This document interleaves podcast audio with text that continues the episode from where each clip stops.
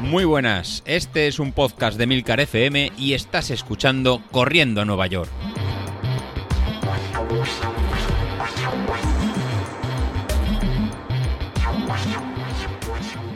Muy buenas a todos, ¿cómo estamos? Bueno, bueno, bueno. Esta semana, según José Luis, toca caña, ¿eh? eh bueno, toca caña, yo no es por nada, pero es que el viernes de la semana pasada eh, para mí fue, vamos, la caña, la, recaña, no, no la caña, fue la recaña. Eh, no sé, la verdad es que cuando uno se plantea hacer series de seis repeticiones, de minuto y medio, no piensa que va a sufrir tanto como lo que sufrí yo el viernes. Ni de coña pensaba que me iban a costar tanto. Y me costaron, pero mucho, mucho, mucho. ¿eh? Ya, ya comentaba en el grupo de Telegram que me iba a marchar a una zona de cuestas para que las series me costaran menos eh, llegar a subir la potencia.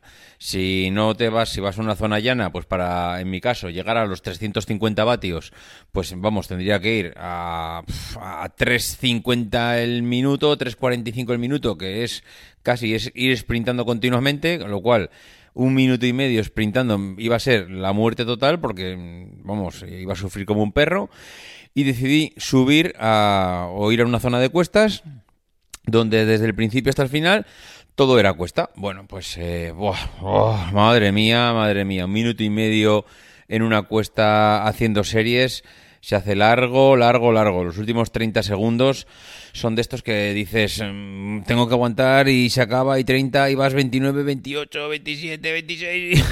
bueno, hasta hasta el cero se hace eterno. Eh, es más, luego la, recuperación que la hacía en bajada, los primeros 15-20 segundos, eh, de verdad, no, me puse a gatas por no hacer el ridículo en la calle, pero de verdad que lo pasé fatal. En fin, el, viernes pasó, llegó el domingo. Eh, el domingo teníamos la tirada larga con las series, bueno, haciendo Farlek. Y, joder, pues he de decir que yo me sentí bien. Eh, eso que fue una tirada, si no recuerdo mal, pues 15-16 kilómetros, eran eh, 8 repeticiones mm, de Farlek, de medio kilómetro cada una. Es verdad que era en zona 3, mm, una zona desde mi punto de vista asequible. Hoy escuchaba el podcast de José Luis que decía que esta semana toca apretar, esta semana toca apretar y las series de mañana martes eh, son de eh, son series duras y el resto de la semana también. el caso es que he visto que mañana son series, pero también son series en zona 3. Yo no sé los demás, supongo que también depende un poco pues dónde están los niveles de cada uno. En mi, también es verdad que los niveles de cada uno están en función de sus capacidades máximas y, bueno, en principio se supone que todo el mundo tenemos los niveles adaptados a nuestra potencia umbral. Pero bueno, el caso es que eh, yo no me sentí mal el otro día en la zona 3, era medio kilómetro. He visto que de cara al fin de semana hay... No, de, cara al fin de semana no, de cara a mañana. Lo voy a mirar, a ver si lo puedo mirar ahora mismo, porque es que tengo ya curiosidad por si eran ya las series de, de mañana o eran las, de, las del domingo. A ver, que lo tengo por aquí. Eh, no, son las de mañana. Son las de mañana, en las que toca también en zona 3, pero durante un kilómetro, eh, bueno, 6 seis minutos, seguramente saldrá más de, más de un kilómetro, un kilómetro y pico. Bueno, pues eh, no sé, mm, no, me parece tampoco que tenga pinta de que, de, de que vayan a ser un sufrimiento.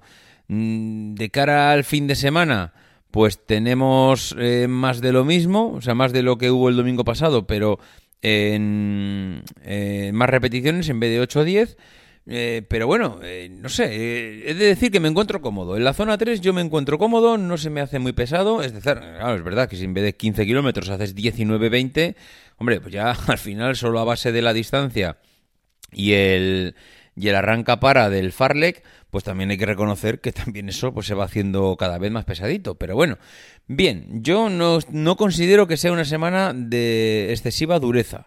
Eh, es verdad que cada vez son semanas más duras, que si al final la semana pasada pues tendría una puntuación X, que ya no recuerdo, pues ahora es, yo qué sé, un 5, un 10% más. Y ahí José Luis la verdad es que sí que lo cuida bastante para que el, entrenamiento sea progresivo y que todas las semanas vayamos subiendo un poco, a excepción de la semana que toca de descanso, que siempre es un poco más flojita, pero es verdad que José Luis en ese sentido pues cuida muy bien que las semanas vayan siendo en progresión.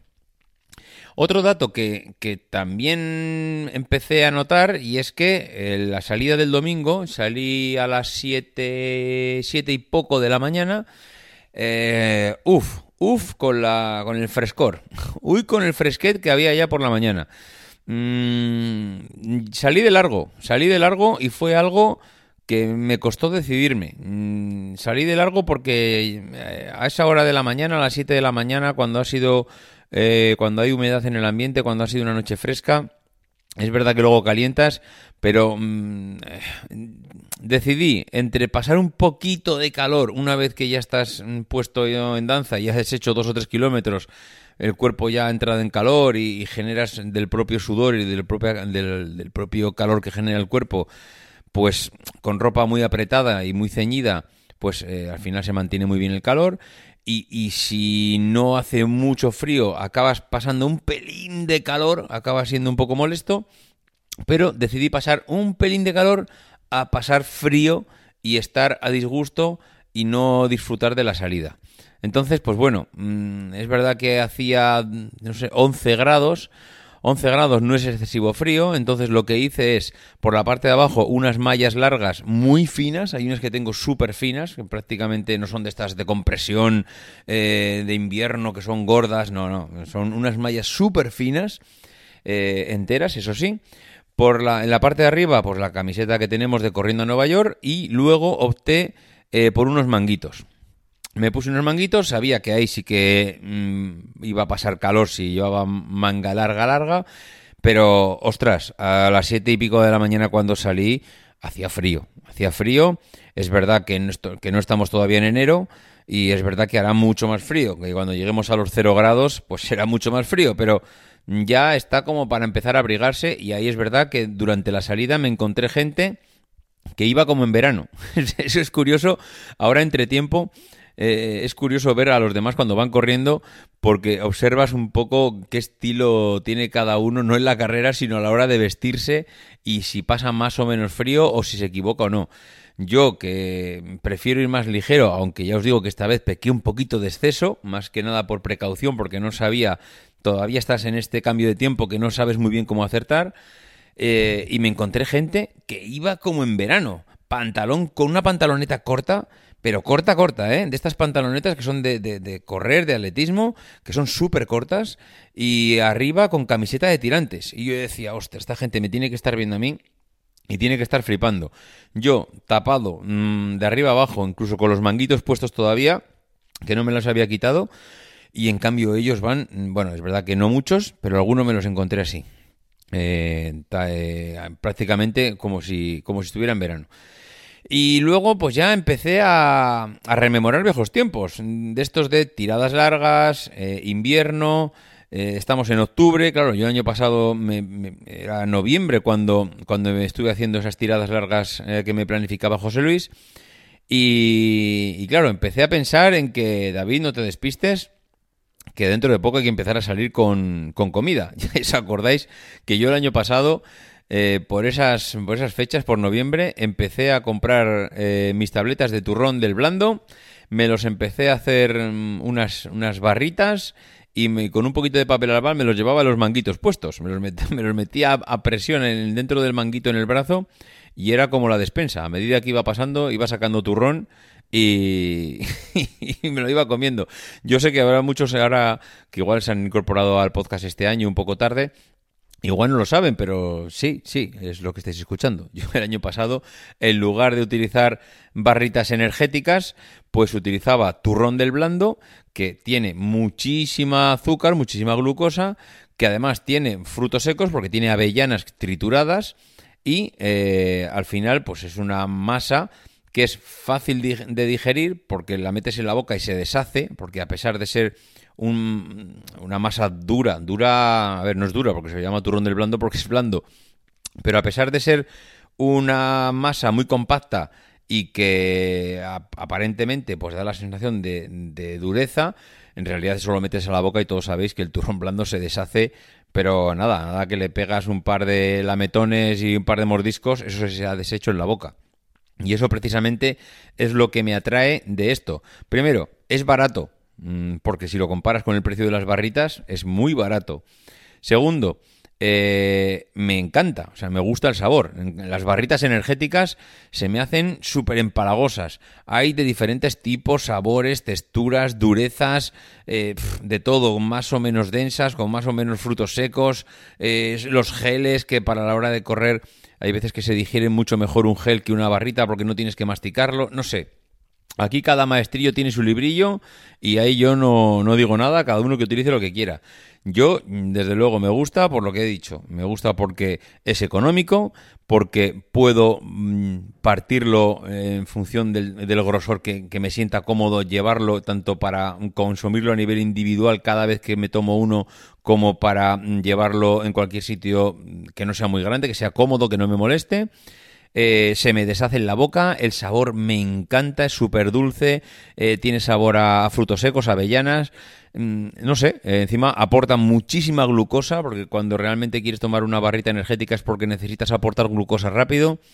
Con esto, con la cantidad de azúcar que tiene, la, pues aportas una cantidad de glucosa y frutos secos, digamos que es un, es un mixto. La glucosa la absorbe rapidísimo el cuerpo, en cambio el fruto seco es de, es de absorción lenta, con lo cual es un mix que a mí desde mi punto de vista me parece súper interesante.